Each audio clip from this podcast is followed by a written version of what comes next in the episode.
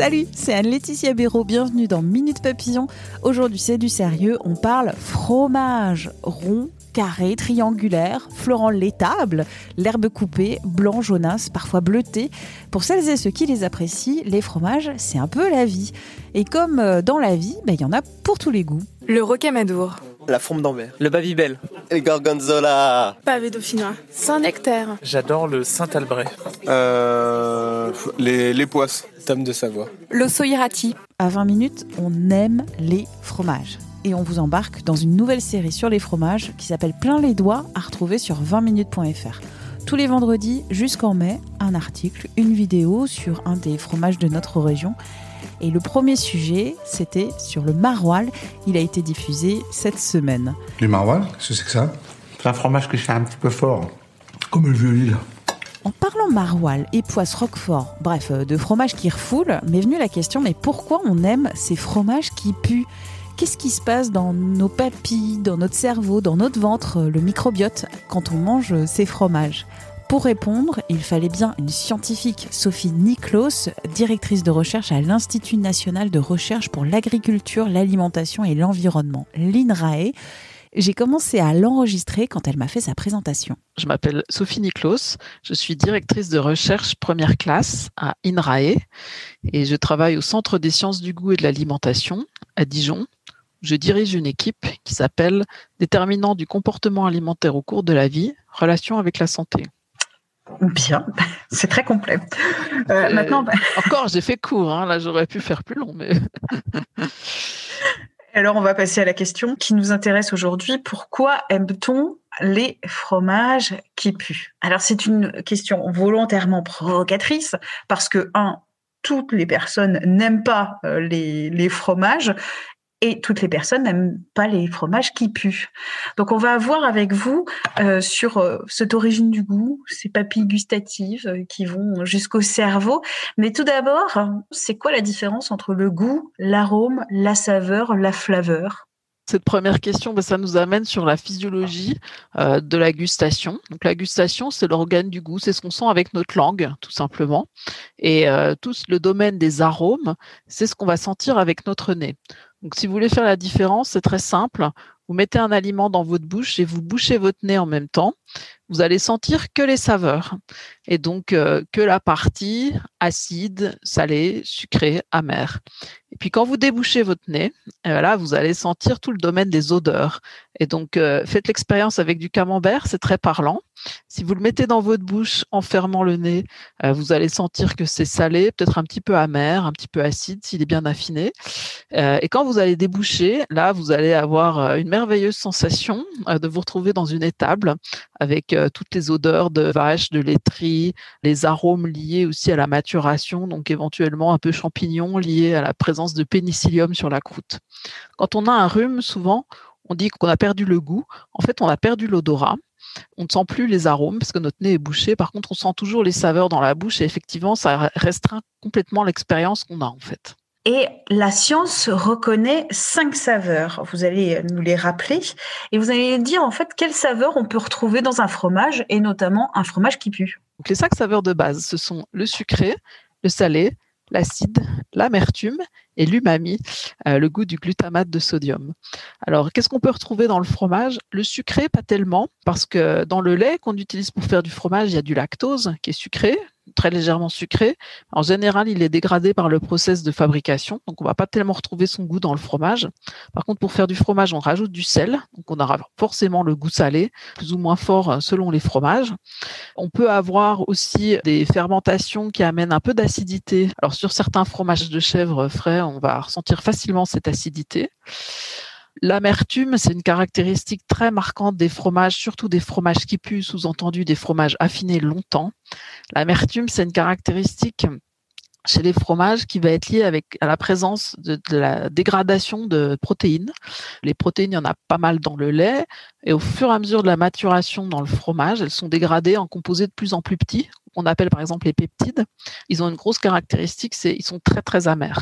Et donc euh, ça peut donner une amertume très forte à certains fromages qui puent. Et si on fait même très attention, on peut voir que le degré d'amertume peut varier entre la croûte du fromage et le cœur du fromage. Parce qu'au cœur, le cœur il est moins affiné en général, donc il est moins fort, alors que la croûte qui est affinée en premier, elle va dégager une amertume très particulière. Donc euh, effectivement, quand on n'aime pas trop les fromages qui puent, des fois on enlève la croûte un peu spontanément. des fois elle n'est pas très appétissante, mais aussi c'est la partie souvent qui est la plus amère dans le fromage. Et euh, la caractéristique umami, donc glutamate de sodium, donc du glutamate, on peut en trouver naturellement présent dans le lait, par exemple dans le lait maternel, euh, peut-être aussi dans le lait de vache, mais euh, c'est pas une caractéristique qui va être forcément très marquée dans les fromages en fait. Donc on va être plutôt sur euh, salé, acide et amertume, je dirais. Des papilles gustatives jusqu'à mon cerveau. Comment ça fonctionne dans ma tête? Alors, euh, quand on va mettre le fromage en bouche, déjà, il va se réchauffer. Ça peut libérer les arômes qui sont contenus dans le fromage. Donc, les arômes qu'on va percevoir dans notre nez. Donc, euh, ils vont aller se balader vers l'arrière de notre bouche, passer par euh, le pharynx, remonter dans la cavité nasale, puis venir chatouiller notre épithélium olfactif. Alors, c'est pas les petits poils qu'on a dans le nez, mais c'est simplement des cellules sensorielles qui sont dans notre nez et qui vont permettre de détecter justement les arômes du fromage. Donc, si on reste dans la bouche, donc dans la bouche, on a nos fameuses papilles gustatives qui vont sentir salé, acide, sucré, amer, umami, comme on a décrit euh, tout à l'heure. En mâchant le fromage, on va libérer tous les composés qui sont contenus dedans, par exemple le sel ou les molécules amères dont on a parlé tout à l'heure, et qui vont euh, venir générer la perception qu'on va avoir euh, du fromage, plus tous les arômes, donc ces fameux arômes de fromage qui puent. Ça, ça va venir chatouiller notre nez. Et l'ensemble, les deux, donc les deux mises ensemble, donc euh, saveur plus euh, arôme, ça va créer la flaveur. Et ça, c'est la représentation globale qu'on va avoir dans notre tête, l'image sensorielle globale, les saveurs plus les arômes. Il y a aussi une composante qu'il faut pas oublier dans le fromage, c'est le gras. Le gras, il n'a pas forcément un goût en lui-même, mais il va apporter beaucoup de texture, de fondant, de moelleux. Et euh, ce qu'il faut savoir, c'est que beaucoup d'arômes sont solubles dans le gras. Et donc le gras, il est fort en goût. C'est pour ça que certains de mes collègues disent le gras, c'est la vie. C'est bon le gras. Et en plus, c'est bon en soi. Et en plus, ça charrie les arômes. Donc ça va être vraiment un véhicule génial pour tous les arômes du fromage qui vont se libérer. C'est un peu tout ce qui se passe dans notre bouche quand on mâche un petit morceau de fromage en fait. C'est une vraie euh, histoire, c'est une vraie épopée de ce qui se passe. Ah Alors, on peut rajouter aussi un petit peu de vin pour complexifier euh, l'histoire. Euh, les deux vont bien ensemble, mais bon, on va pas trop s'écarter du sujet du fromage, en fait. Pour cette fois, et aussi de manière modérée et avec un âge qui soit qui, soit majeur. On va pas pousser à la consommation pour les mineurs. Comment naissent et évoluent nos préférences alimentaires? Je prends un exemple moi-même. Je viens du Poitou, le Poitou-Charentes, cette belle région dont on ne parle pas assez. Et dans le Poitou-Charentes, il y a beaucoup, beaucoup de chèvres. Et j'adore le chabichou. Comment est née ma préférence alimentaire pour ce fromage absolument délicieux qu'est le chabichou, mais que beaucoup d'autres personnes détestent? Mmh Alors euh, moi je suis plutôt de Bourgogne-Franche-Comté, donc euh, nous euh, les stars chez nous c'est les poisses par exemple ou le comté. Dans la cantine de mon de, mon boulot à, INRAE, il y a souvent des étudiants étrangers. Un jour j'ai vu un chinois tomber dans les pommes devant un morceau des poisses tellement il était agressé par l'odeur, peut-être aussi par d'autres choses. donc effectivement apprendre à aimer un, un aliment comme le fromage c'est un peu culturel. C'est comme tous les apprentissages alimentaires en fait. C'est énormément lié à nos expériences Donc, euh, on, est fait pour apprendre à aimer ce qu'on mange. Euh, en fait, notre corps a un mécanisme d'association où, euh, dans notre cerveau, on va associer calories avec plaisir. Et donc, le fromage, ça apporte des calories, donc ça apporte du plaisir pour notre cerveau. Donc ça, c'est un mécanisme très puissant qui est génial dans une dans un environnement alimentaire où on manque de calories. Donc notre la période euh, chasseur-cueilleur euh, de l'humanité, euh, parce que ça nous permettait facilement de repérer les calories dans l'environnement et de les repérer, de les mémoriser, de se dire ah là, il y avait un arbre par exemple qui me qui m'apportait des fruits très très caloriques, je vais retourner, je vais remanger de ces fruits. Ça c'est un peu un moteur des apprentissages très important qui nous permet d'apprendre à aimer ce qu'on mange. Et donc c'est l'expérience qu'on va recevoir dans les premières années de notre vie qui va nous permettre de nous forger tout ce répertoire sensoriel dans lequel on va puiser toute notre vie pour essayer de raccrocher un aliment qu'on rencontre à cette euh, bibliothèque sensorielle d'arômes et de saveurs.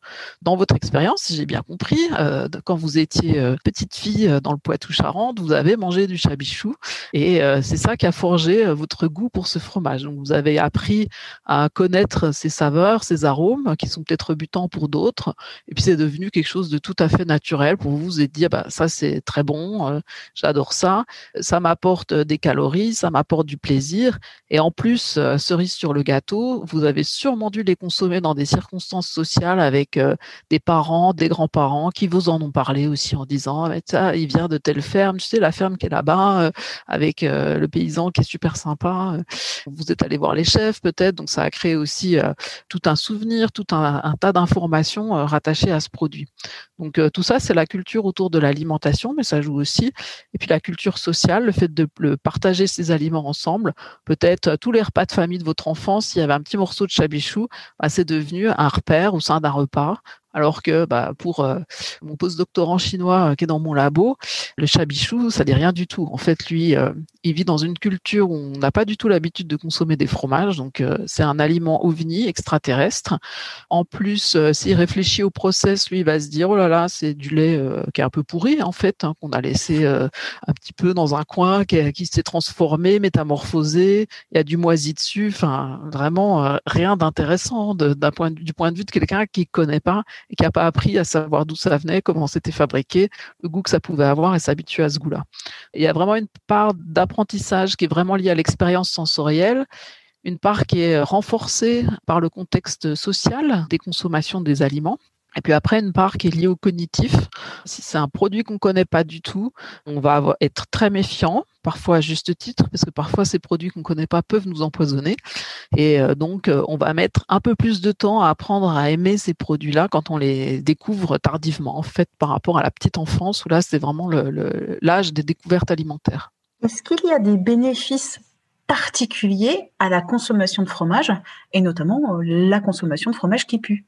Alors, euh, j'aurais pas pu répondre à cette question il y a quelques années, mais on a fait un travail avec des collègues euh, sur euh, une cohorte d'enfants. Et dans ce travail, on s'intéressait beaucoup aux allergies alimentaires. Et on s'est posé la question, est-ce qu'il y a un bénéfice de la consommation de fromage par rapport aux allergies alimentaires? Et on s'est effectivement rendu compte que dans la cohorte qui s'appelle Pâture, quand on, on a observé les consommations de fromage chez les enfants entre 12 et 18 mois, on s'est rendu compte que les enfants qui étaient consommateurs de fromage, notamment de fromage qui pue, alors là encore, désolé, c'était une cohorte franc-comtoise, c'était pas en Poitou-Charentes, c'était plutôt du comté qui consommait, de la cancoyote, euh, du morbier. Alors euh, bon, c'est pas des fromages extrêmement marqués, encore que la cancoyote, quand on connaît pas, ça a toujours un peu euh, un côté surprenant. Donc ces enfants qui étaient consommateurs de fromage présentaient moins d'allergies alimentaires à 6 ans et moins de dermatite atopique à l'âge de 6 ans. Donc là, il y avait vraiment un effet protecteur sur les allergies alimentaires. Alors, pourquoi c'est intéressant ou comment ça s'interprète? On pense qu'en fait la consommation de ces fromages, elle est associée à la consommation d'une diversité de microbiennes, puisque les fromages, c'est vraiment des aliments qui contiennent une grande diversité microbienne liée à leur procédé de fabrication. On utilise euh, différents procédés, voire même des ajouts de levure, de champignons, enfin qu'on rajoute pour euh, aider à la maturation des fromages. Hein. Je parlais de la croûte du pénicillium du camembert tout à l'heure.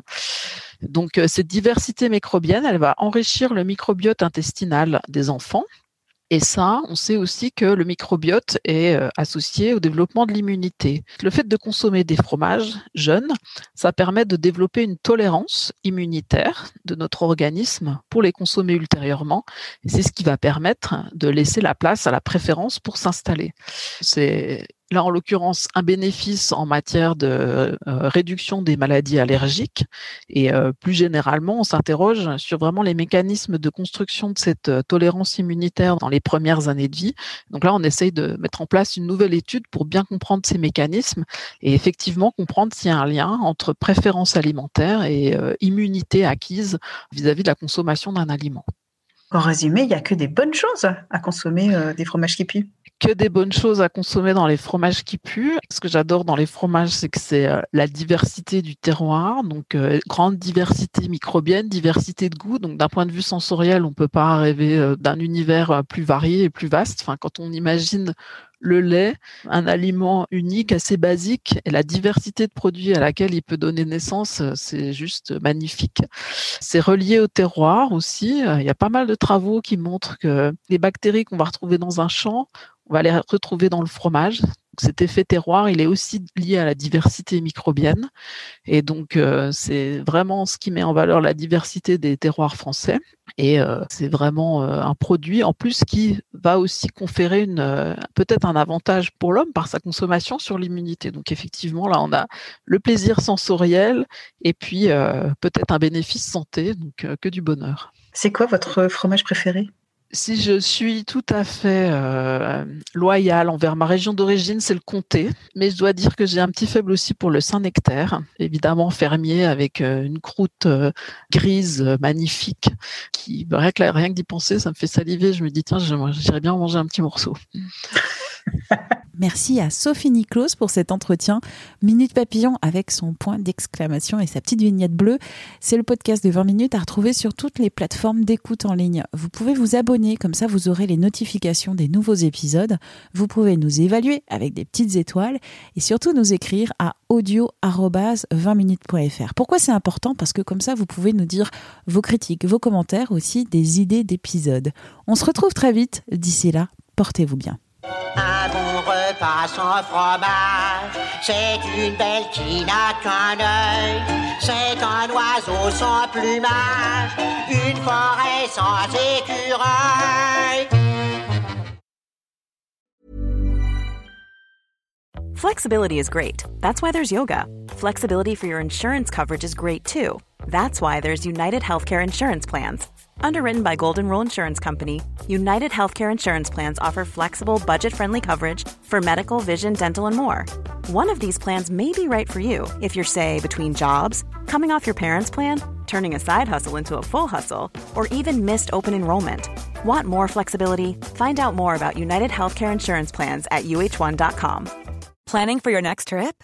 Elevate your travel style with Quince. Quince has all the jet setting essentials you'll want for your next getaway, like European linen, premium luggage options, buttery soft Italian leather bags, and so much more. And is all priced at 50 to 80% less than similar brands.